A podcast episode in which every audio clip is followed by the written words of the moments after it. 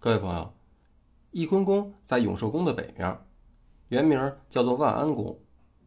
这座后宫之所以能够被很多人熟知，那么相当大的程度都应该归功于一个热播的电视剧《甄嬛传》。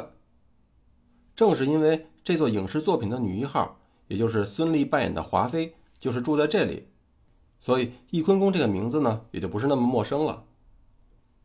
翊有辅佐的意思，而坤呢，则代表皇后。顾名思义，所以住在这座宫殿里的主人，自然大多数都是备受皇帝恩宠之人了。例如前面我们曾经提到过的万历皇帝的宠妃郑氏，就是住在此宫。郑氏十四岁的时候入宫，十六岁就开始得到了万历皇帝的特殊宠爱。那这个丫头啊，与众不同，她不仅聪明异常，而且还颇有才学。但最关键的是，她和宪宗皇帝的那个宠妃万贵妃相似。他呢，对万历皇帝和其他人的唯唯诺诺完全不一样。他同样是把皇帝当成一个真的爱人去对待，该说的时候说，该掐的时候就掐。所以说，只有在内心真的平等的待人，才可能得到对方的尊重。郑贵妃后来又为万历皇帝生下皇三子，如果不是因为太后和大臣数十年的阻拦，万历早就把这个心爱之人封为皇后，而把他们的爱情结晶呢立为太子了。开始的时候，万历是通过廷杖大臣的方法呢，来阻止这个国本之争。后来发现这样也没什么用，干脆啊，就长达的二十四年不去上朝了，和郑贵妃在后宫里卿卿我我，落个耳根清净。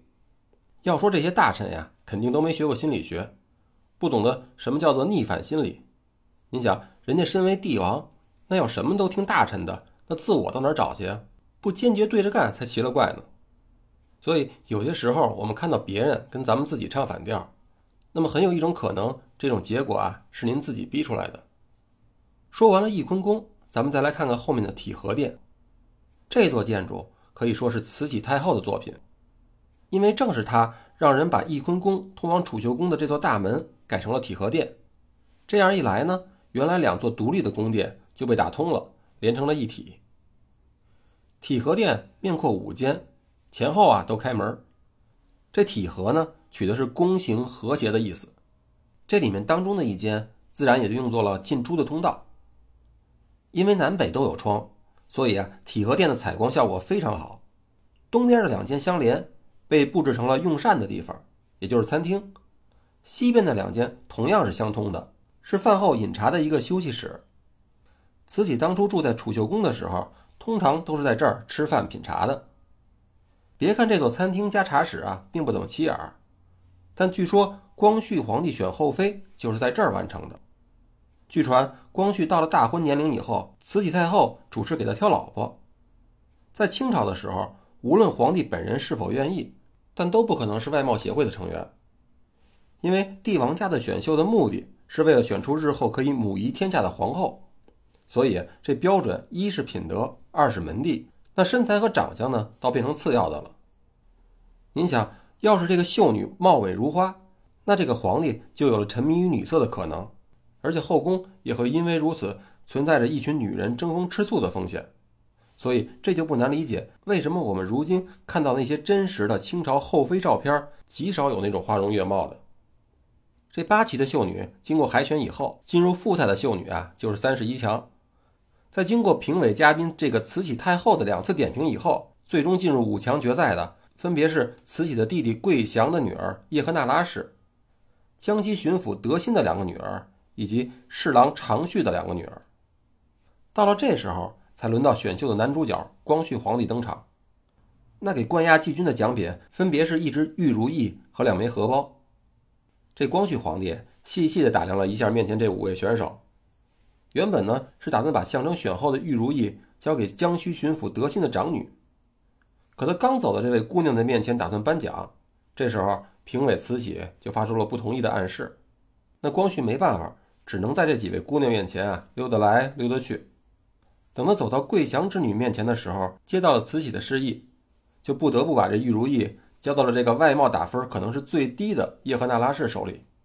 不过同时，因为失去了自主选择的权利的愤怒啊，也在这一瞬间迁移到这位未来的隆裕皇后身上了。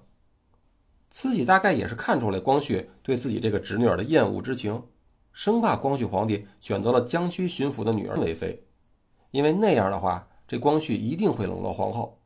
所以呢，在他的示意之下，光绪就只能把象征选妃的荷包都给了礼部侍郎常煦的两个女儿，也就是后来的瑾妃和珍妃。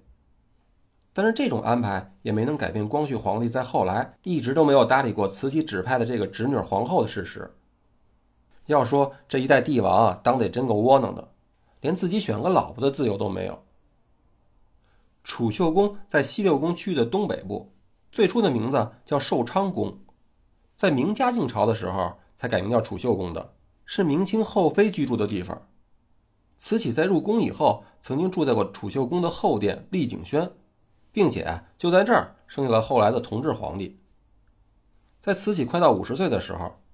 也许是开始怀念年轻时的美好时光，那他呢？为庆祝自己的大寿，就命人用六十三万两的白银把储秀宫重新翻修了，以后又搬了回来。如今游客还可以看到宫院内游廊的四壁上刻满了当初大臣们为他祝寿所做的“万寿无疆赋”，而他把自己原来住的丽景轩改成了观看小太监为他演戏的地方。现在您在这儿看到的陈设啊，很像一个西餐厅。这是宣统皇帝溥仪的正妻婉容的创意。那溥仪皇帝逊位以后呢，和婉容在紫禁城的后寝区域生活了很长时间。那时候的婉容就住在储秀宫的东暖阁。那么深受西洋文化影响的他，就把体和殿由茶餐厅改为了书房兼客厅，而且在那儿摆上了从法国运来的八音琴，而将丽景轩改造成为我们现在看到的西餐厅。好了。建议您呢，可以在这儿再转一会儿，然后呢，咱们去隔壁的太极殿和长春宫再溜达一圈。